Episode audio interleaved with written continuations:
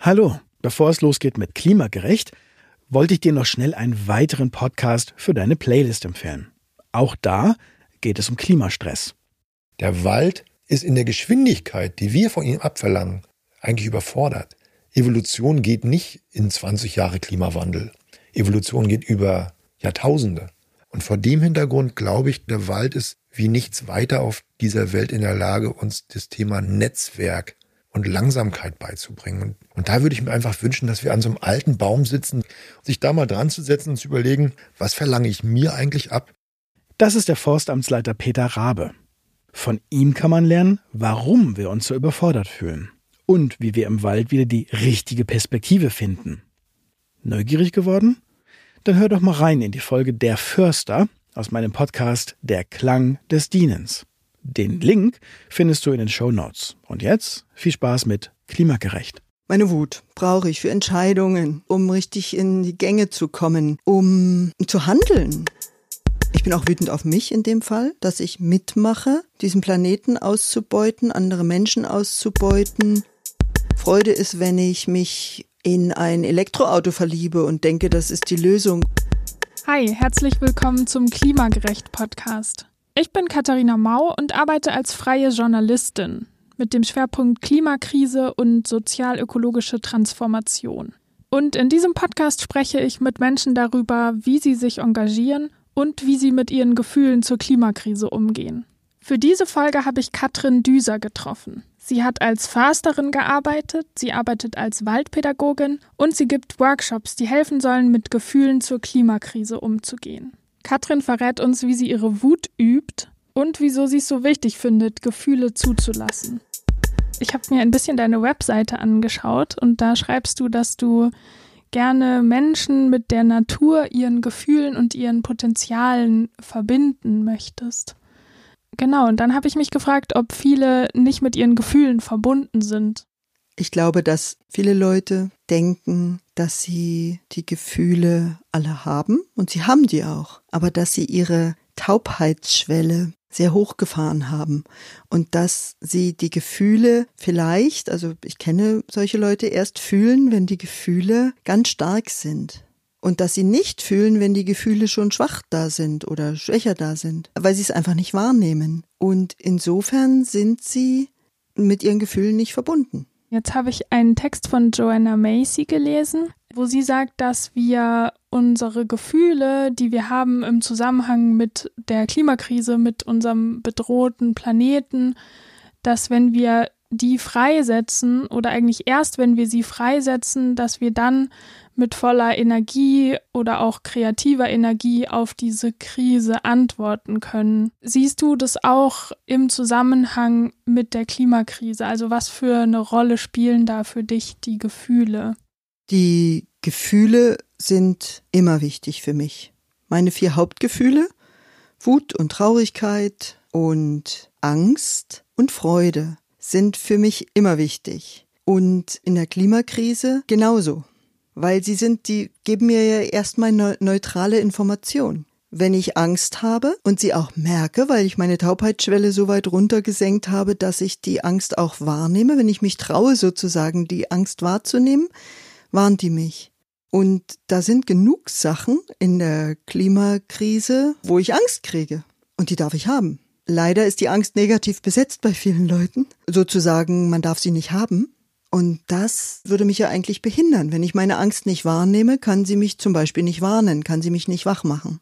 Das klingt jetzt ein bisschen theoretisch, aber das ist gerade bei den Klimaveränderungen eine wichtige Sache. Da kommt bei mir und auch bei anderen kommt Angst hoch. Da kommt Wut hoch. Da kommt Traurigkeit hoch über Zustände, die zu tun haben mit Klimaveränderungen. Diese ganzen Gefühle sind da und ich möchte sie auch alle fühlen und will sie auch nutzen können, um für die Klimakrise einfach ich zu sein und um handlungsfähig zu sein. Wann warst du denn das letzte Mal so richtig wütend in dem Zusammenhang? Ich bin oft wütend. Also ich bin oft überhaupt wütend. Und in Bezug auf Klimakrise ist, ja, ich würde sagen, so vier, fünf Tage her, wo ich wütend war darüber, dass unser Wirtschaftssystem, aber das ist ja nicht das System, sondern dass die Menschen, die an dieses Wirtschaftssystem als einzige Möglichkeit glauben, dass dieses Wirtschaftssystem eben auch bedeutet, dass wir die Erde ausbeuten. Und nicht nur die Erde, sondern auch die Menschen auf dieser Erde und die Pflanzen, die Tiere, alles überhaupt ausbeuten. Und darüber bin ich regelmäßig wütend und lasse das dann auch zu. Ich nutze das sogar manchmal, um meine Wut sozusagen zu üben oder zu kanalisieren. Was machst du da? Also wie übst du deine Wut? Ich mache im Moment eine Übung, wo ich mich auf mein Bett lege, weil es sicher ist und ganz gezielt also die heißt 333-Übung. Ich gehe ganz gezielt für drei Monate, dreimal in der Woche, für drei Minuten in eine ganz bewusste Wut. Also ich fange Wut an und bin ganz bewusst wütend. Und das mache ich deswegen, damit ich meine Wut als Ressource sozusagen übe und die Wut mir dann auch zur Verfügung steht, weil ich brauche ja meine Wut ganz oft. Für was? Meine Wut brauche ich für Entscheidungen. Ich brauche meine Wut, um richtig in die Gänge zu kommen. Ich brauche meine Wut, um zu handeln, um Ja zu sagen, um Nein zu sagen. Das sind alles Sachen, wo ich meine Wut brauche. Natürlich nicht diese Wut, wo ich völlig ausraste, die ich auch bei mir schon kennengelernt habe, völlig ausrasten und den anderen niedermachen. Das ist eine unverantwortliche Wut. Aber meine verantwortliche Wut, die mich ins Handeln bringt, die mich auch zur Kämpferin werden lässt. Also auch wenn ich demonstrieren gehen wollte, bräuchte ich meine Wut. Wenn jetzt nochmal zurück auf das Wirtschaftssystem, wenn du da wütend bist, hast du da konkrete Handlungen, wie du diese Wut nutzen kannst, um daraus was Gutes hervorzubringen? Das ist jetzt eine sehr große Frage. Ich bin auch wütend auf mich in dem Fall, dass ich mitmache, diesen Planeten auszubeuten, andere Menschen auszubeuten. Also meine Wut darüber bringt mich dazu, dass ich für mich innerlich sage, stopp, das will ich nicht. Und schon allein das Stopp sagen, das ist ein Nutzen der Wut. Und es ist jetzt erstmal für mich. Und dann fällt mir nicht sofort ein, wie ich die gesamte Welt rette. sondern ich komme dann natürlich, wenn ich ganz klar stopp, das will ich nicht sage, erstmal dahin, dass ich mir überlege oder reinfühle, was kann ich machen? Und das kann heute was anderes sein als morgen. Wenn ich also heute wütend bin darüber und Stopp sage und weiß, dass eine, gut im Moment nicht so viele, aber eine Fridays for Future Demonstration ist oder von anderen for Futures, kann ich sagen, okay, ich gehe dahin. Ich kann aber auch sagen, und deswegen stelle ich heute nochmal ganz bewusst auf ein nachhaltiges Leben um, irgendeinen Teilaspekt in meinem Leben. Oder ich kann sagen, ich gehe jetzt raus und höre jemandem zu, der auch wütend ist oder traurig ist und nutze diese Energie, um eine Person oder eine Gruppe dazu zu bringen, mit diesen Gefühlen in sich durchaus Frieden zu schließen die aber zu fühlen und dann dadurch selber wieder ins Handeln zu kommen. Also all das kann sich daraus ergeben, dass ich Nein und Stopp sage in Wut zu dem, wie es mir nicht gefällt. Ich bin ja hier gerade bei dir zu Besuch. Wir saßen vorher schon auf deiner Terrasse und da hast du mir erzählt, was du mit Schulklassen im Wald machst, dass du manchmal denen so eine Aufgabe stellst, dass jede Person sich im Wald einen Gegenstand suchen soll, der was mit der Klimakrise, dem Klimawandel zu tun hat und dass du dann versuchst, die Verbindung zu den Gefühlen herzustellen. Kannst du da nochmal sagen, wie du das machst? Ja, das ist eine Aktivität, die ich öfter schon mit sechsten Klassen, auch mit vierten, auch mit siebten Klassen gemacht habe, wo die Schüler den Auftrag kriegen, jetzt spaziert er einfach mal einzeln möglichst durch den Wald, geht aber zu zweit und sucht euch etwas, was für euch mit den Klimaveränderungen zu tun hat und auch etwas, wo ihr was dazu fühlt und bringt es einfach mit.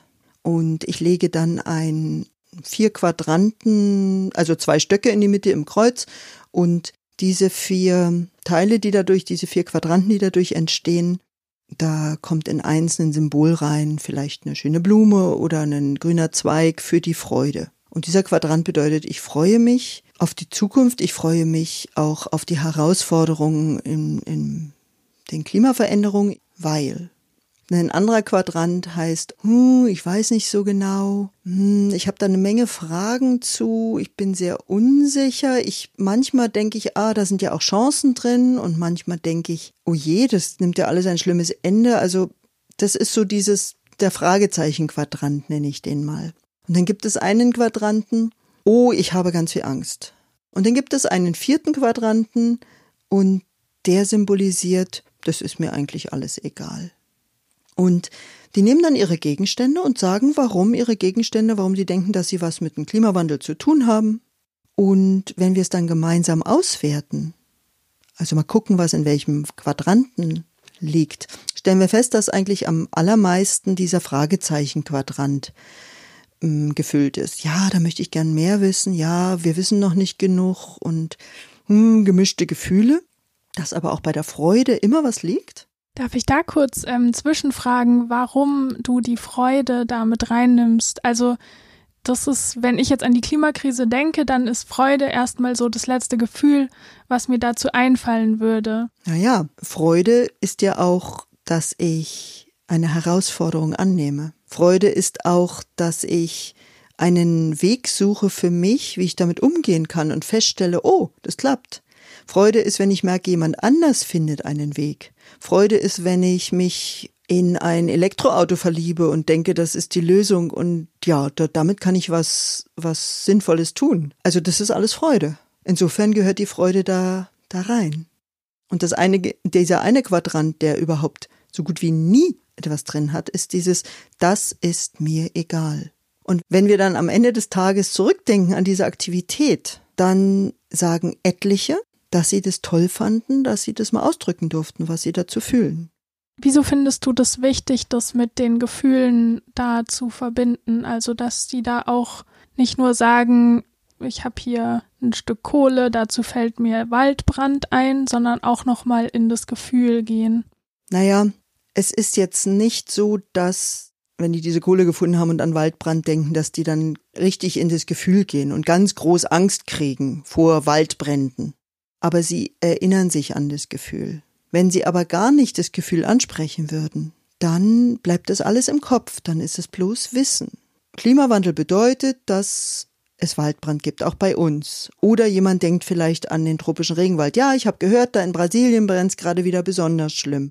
Und die Gefühle, die du dabei hast, zuzulassen, das ist für mich wichtig, weil es dir die Möglichkeit gibt, nicht nur im Kopf zu bleiben, sondern innerlich aus so einer Art Lähmung rauszukommen und festzustellen, oh, da gibt's ja vielleicht noch ganz andere Sachen zu, zu wissen oder zu, zu fühlen oder dazu zu erfinden und dadurch mit neuen Augen zu sehen und dann auch wieder anders ins Handeln zu kommen.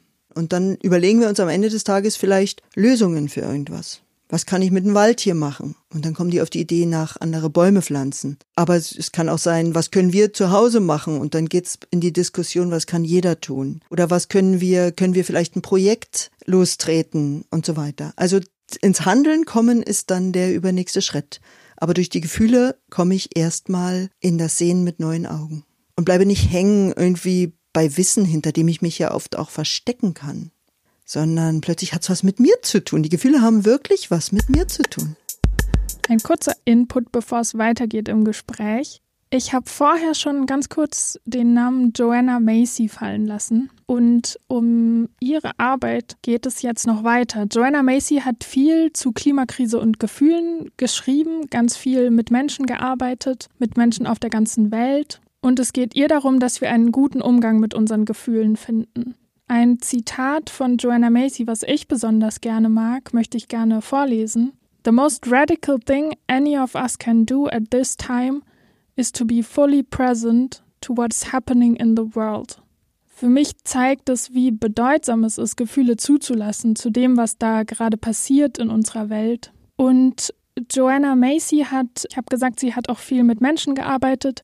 Eine Art Konzept, das sie entwickelt hat, heißt Work that Reconnects, also die Arbeit, die wieder verbindet. Und die soll dabei helfen, Verzweiflung umzuwandeln in Aktion. Also sie soll helfen, wieder ins Handeln zu kommen. Und auch Katrin gibt solche Workshops und sie erklärt jetzt, was da passiert. In den Workshops zur Arbeit, die wieder verbindet, gehen wir meistens in einer bestimmten Reihenfolge vor und wir fangen fast immer an mit Dankbarkeit. Wenn ich mich dankbar fühle, habe ich erstmal keinen Mangel, sondern ich habe Fülle. Nach der Dankbarkeit lassen wir aber, und das ist ein ganz zentraler Punkt, lassen wir unseren Schmerz zu. Und dann gehen wir weiter und merken, oha, weil wir uns Raum genommen lassen haben, um diese Gefühle zuzulassen, die damit zu tun haben, um unseren Schmerz auch wirklich mal auszusprechen, merken wir, die anderen ja auch alle. Der Schmerz von dir mag vielleicht anders sein und trotzdem, da ist richtig großer Schmerz. Und wir stellen fest, oh, ich bin ja nicht allein. Und fangen an, schon da mit neuen Augen zu sehen. Und dann gehen wir weiter und da gibt's auch Übungen zur tiefen Zeit. Also die tiefe Zeit ist ein bisschen, was mir als Försterin entgegenkommt. da habe ich schon ein bisschen geübt, ist dieses Zurückschauen. 100 Jahre, 1000 Jahre, mehrere tausend Jahre und plötzlich merke ich, oh, da meine Ahnen, die haben alle was mit mir zu tun und die haben mir auch Gaben mitgegeben. Und dann gucken wir in die Zukunft also da gibt's Übungen zu. Und verbinden uns sozusagen mit unseren Nachkommen in 200 Jahren. Das sind sieben Generationen. Und schauen mal, was das mit uns macht. Und all das addiert auf zum, zum Sehen mit neuen Augen. Und plötzlich, und das ist jetzt der letzte Schritt, kommen dann die Ideen was können wir machen? Und dann sagt der eine, ja, ich mache ja schon das und das. Und der andere sagt, meine Aufgabe ist es, mit Leuten mehr über alternative und, und nachhaltige Gärten und Selbstversorgung zu arbeiten. Und, und jemand sagt, nee, also für mich ist dieses Thema Flüchtlinge so eng mit Klimawandel verbunden, da möchte ich mich engagieren und so weiter und so weiter. Also plötzlich kommen wir alle wieder ins Handeln, lernen auch von den anderen, was die erzählen und sind ermutigt. Jetzt ähm, habe ich auch noch auf deiner Website was mir rausgepickt, wo du schreibst, dass du dir sicher bist, dass wir in 200 Jahren, da meintest du ja gerade diese sieben Generationen, dass wir dann einerseits immer noch da sind und andererseits den großen Wandel zu einer nachhaltigen Lebensweise geschafft haben. Woher nimmst du diese Hoffnung? Ja, wenn du das jetzt zu mir gerade sagst, frage ich mich auch. Als ich die Website geschrieben habe, war die Hoffnung da und sie ist auch immer wieder in mir da. Und ich habe immer wieder Momente, wo ich denke, oh je, oh je, nützt das denn alles was? Und ich nehme diese Hoffnung daraus, dass mir, also es hat auch was mit Systemtheorie zu tun und Systemdenken. Es hat damit zu tun, auch mit meiner eigenen Spiritualität beziehungsweise Verbundenheit zu allem das, was ich tue, das, was du tust, das, was irgendwer tut, hat Auswirkungen. Und ich sehe um mich herum so viele Leute, die ganz viel Angst haben und gelähmt sind. Und ich sehe, wenn ich mich, wenn ich woanders hinschaue, so viele Leute und Gruppen und Initiativen, die jetzt schon einfach Sachen machen. Zum Beispiel Transition, die Transition Town Bewegung. Das ist ja was Großes. Aber es gibt auch so viele kleine, einfach auch eine, eine Dorfgemeinschaft, die sagt, wir wollen hier bei uns etwas Bestimmtes anlegen und so weiter. Ich sehe so viele Initiativen um mich herum und ich sehe, wie die sich inzwischen natürlich auch mehr zusammenschließen. Also vor 20 Jahren habe ich das noch nicht so gesehen. Und das macht mir ganz viel Hoffnung. Und ich schaue mir es manchmal an und manchmal mache ich mit. Ich glaube, das Mitmachen ist das Wichtige. Das ist jetzt, wäre voll das schöne Schlusswort. Ich will aber auch gerne dir noch die Möglichkeit geben, noch was zu sagen, was dir noch wichtig ist. Naja, das meiste habe ich schon gesagt, dass ich es sehr hilfreich für uns finde, uns auf unsere Gefühle einzulassen und die zusammen mit unserem intellektuellen Körper und auch unserem spirituellen oder energetischen Körper und so weiter, also einfach zusammen mit allem auch zu nutzen, weil die bergen ja einen unglaublichen Schatz. Also unsere Gefühle zu nutzen, das ist einfach der Prozess, wo ich gerade drin bin. Und das andere ist, dass ich mich freue, an einer nächsten Kultur auch mitzuarbeiten. Und ich bin 56 Jahre alt und komme mir manchmal sehr alt vor und sehe, was bei mir so ganz eingefahren ist und bin aber dabei auch manche Sachen davon aufzuweichen. Und ich sehe aber auch, was die jungen Leute um mich herum oder die noch älteren alles in der Lage sind, zu, zu welchen Taten, Gedankenleistungen, Ideen, Kreationen. Und das ermutigt mich sehr. Und ich freue mich einfach, dass ich da teilnehme. Und ich sehe einfach ein ganz großes Potenzial darin, wir selber zu sein und auf uns selber zu vertrauen und, und auf unsere Gefühle dazu zu vertrauen und die dann aber auch zu nutzen und einfach mitzumachen. Das ist es. Einfach mitmachen. Ich möchte gern noch mein Fazit zu dieser Folge geben. Für mich war der zentrale Punkt, Gefühle zuzulassen, auch unangenehme Gefühle. Weil einerseits zeigen sie uns etwas, was uns helfen kann, wie zum Beispiel die Wut, die wir brauchen, um Stopp zu sagen. Und wenn wir über unsere Gefühle sprechen, dann merken wir auch, dass wir nicht allein damit sind, dass es anderen auch so geht. Und wenn die Gefühle da sein dürfen, dann stauen sie sich nicht auf, sondern helfen uns eher, die Probleme anzugehen und jetzt im Fall der Klimakrise aktiv zu werden, auf die Straße zu gehen, Gruppen zu gründen, einfach was zu tun. Und ich glaube, das ist nicht einfach für manche. Also zumindest ich merke, dass es für mich schwierig ist, Gefühle zuzulassen und dass es ja nicht von heute auf morgen geht, dass es ein Prozess ist. Und gleichzeitig glaube ich, dass es ein super wichtiger Prozess ist. Ich freue mich, dass du diese Folge gehört hast. Wenn dir mein Podcast gefällt, dann wäre es super, wenn du ihn auch anderen empfiehlst, zum Beispiel deinen Freundinnen oder Menschen da draußen, die dir auf Social Media folgen. Du kannst meinem Podcast auf Social Media folgen, auf Instagram, Facebook und Twitter unter klimagerecht, jetzt bloß nicht verzweifeln oder klimagerecht Podcast.